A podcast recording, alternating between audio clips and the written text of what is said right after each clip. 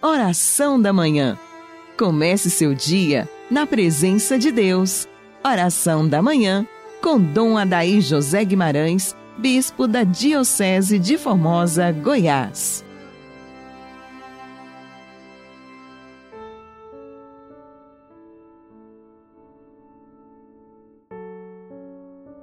Que as almas dos fiéis defuntos, pela misericórdia de Deus, descansem em paz. Dileto e amado ouvinte, iniciemos nossa segunda-feira de oitava de Páscoa. Em nome do Pai, do Filho e do Espírito Santo. Amém.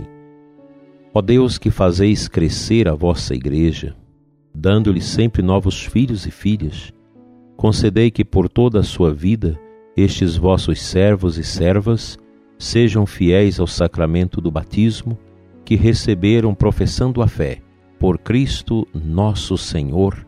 Amém. Durante este tempo agora de Páscoa, a igreja irá rezar por todas as pessoas que foram batizadas na vigília de Páscoa ou batizadas ontem, domingo de Páscoa.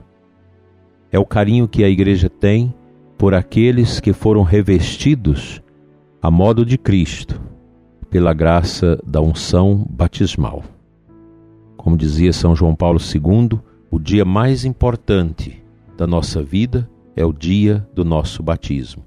Se durante a Quaresma nós nos preparamos para o batismo dos catecúmenos e para a nossa renovação batismal, durante a Páscoa, durante todas estas semanas pascais, vamos recordar na oração litúrgica a vida, a dignidade, daqueles que receberam a graça do batismo, a graça de uma vida nova, a certeza da imortalidade de suas almas.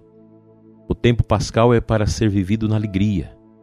E nós estamos mergulhados em tantas tristezas e medos e angústias que precisam ser destronados de nós através da nossa fé viva na ressurreição.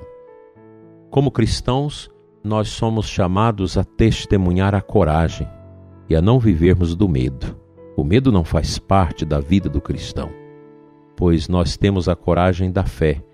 Não tememos nem a morte, nem aqueles que podem matar o nosso corpo, mas não podem matar a nossa alma. Não tememos a peste, o flagelo que se grasa sobre o mundo, porque mesmo que tenhamos que morrer, a vida continua. Esse corpo passa, mas a nossa vida espiritual é para sempre. E com Deus, com Jesus, vivo e ressuscitado. Quanta beleza esse tempo traz para nós. É um tempo em que você que vive, às vezes na solidão, na escuridão da depressão, das tristezas, da falta de perdão, da falta de amor, deixe o seu coração ser alcançado por esta graça, por este poder tão grande do ressuscitado.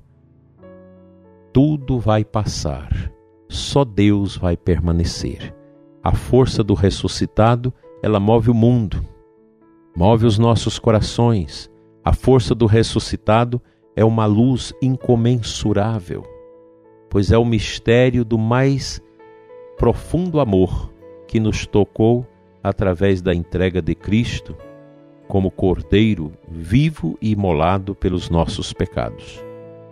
Nós devemos sim ter medo do pecado, pois o pecado é esta sujeira que vai impingindo na alma batizada a escuridão de um devotamento às coisas passageiras. Vamos ser mais desapegados, mais humildes, mais mansos, mais amorosos. A Páscoa traz para nós esta vida nova, a certeza de que o amor vence a dor. Nosso mundo está carente de amor. A nossa humanidade está doente, está ferida, está machucada. A nossa humanidade está triste. Muitas pessoas maltratando umas às outras. Muitas pessoas perdendo aquela dinâmica da caridade, do perdão, da paz. E a gente vai vendo isso, nossas nações divididas, nosso país dividido. Tudo uma, uma sanha pelo poder, pela dominação dos outros, isso não é de Deus. Deus não quer ninguém sendo controlado. Hoje essa tentação no mundo é uma coisa global, é uma ação perversa de querer controlar todas as pessoas. E a peste está trazendo isso em tantos lugares que as pessoas estão sendo controladas, não podem sair à noite, não podem comprar o que quer no mercado. Há muito cerceamento. E essa peste está trazendo toda uma tentação de controle que nós precisamos abrir os nossos corações à verdadeira liberdade em Cristo. Nós não fomos feitos para ser escravos de, de homens neste mundo. E essa tentação ela está aí. É uma tentação global de dominar a pessoa humana, de fazer do ser humano um rebanho de controle. Deus não quer isso. A nossa liberdade não tem preço. Qualquer tendência que é para o controle da liberdade, nós devemos refutar, porque nós não fomos feitos para ser um rebanho dos homens. Nós fomos criados para que, através do batismo, sejamos as ovelhas livres do bom pastor que nos conduz aos verdadeiros prados. Assim seja. Amém.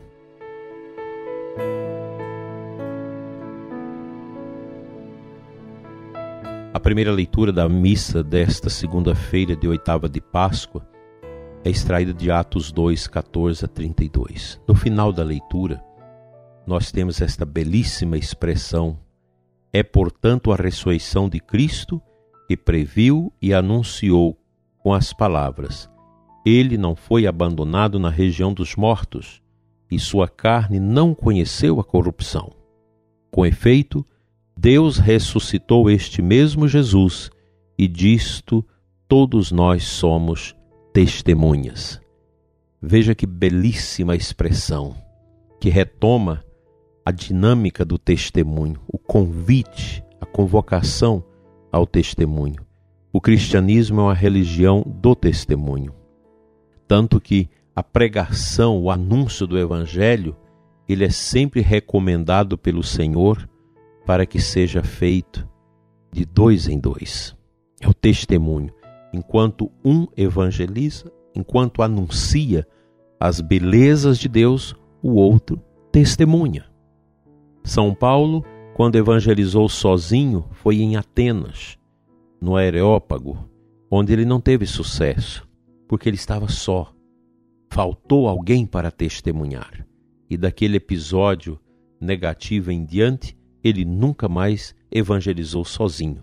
Sempre tinha alguém ajudando, testemunhando estas grandes verdades. É gostoso testemunhar.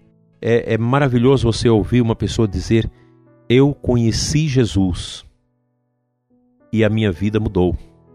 Pessoas que eram vaidosas na intelectualidade, vaidosas no dinheiro, pessoas que não tinham humildade e, ao receber o anúncio de Cristo, se tornaram pessoas novas, agradecidas, fortalecidas.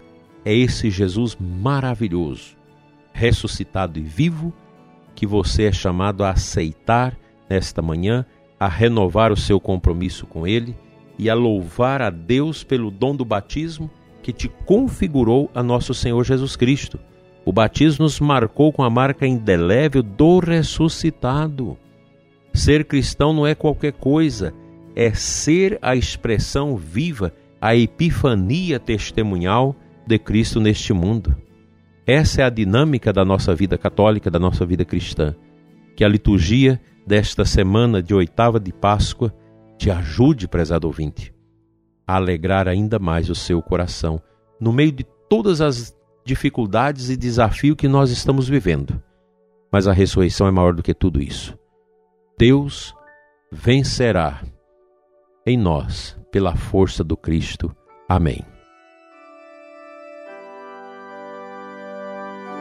Neste quarto dia da novena da Divina Misericórdia, no número 1216 do Diário de Santa Faustina, Jesus assim diz a ela: Hoje traz-me os pagãos e aqueles que ainda não me conhecem e nos quais pensei na minha amarga paixão. O seu futuro zelo consolou meu coração. Mergulha-os no mar da minha misericórdia. E a santa reza: Misericordiosíssimo Jesus, que sois a luz do mundo todo, aceitai na mansão do vosso compassivo coração as almas dos pagãos que ainda não vos conhecem, que os raios da vossa graça as iluminem para que também elas, estas almas pagãs, juntamente conosco, glorifiquem as maravilhas da vossa misericórdia e não as deixeis sair da mansão do vosso compassivo coração. Que maravilha! Que Deus toma conta de tantas pessoas pagãs. Eu sei, prezado ouvinte, que na sua família tem muitas pessoas assim.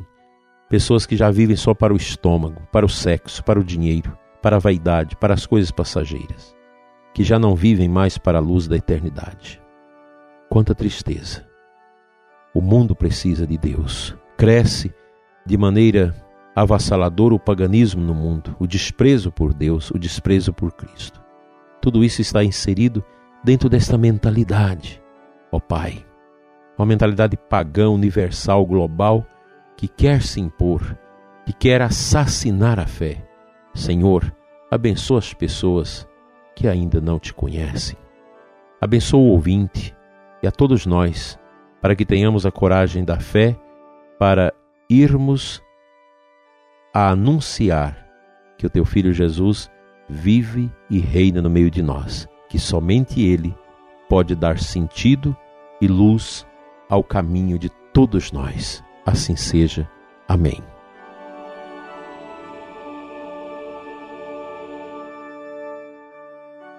Peço a Deus a graça de uma bênção muito especial para os nossos doentes, para os que estão sendo vítimas do flagelo da peste, pelos que tratam dos doentes, os médicos, os enfermeiros, pelas famílias que estão tristes e angustiadas, e por você, prezado ouvinte.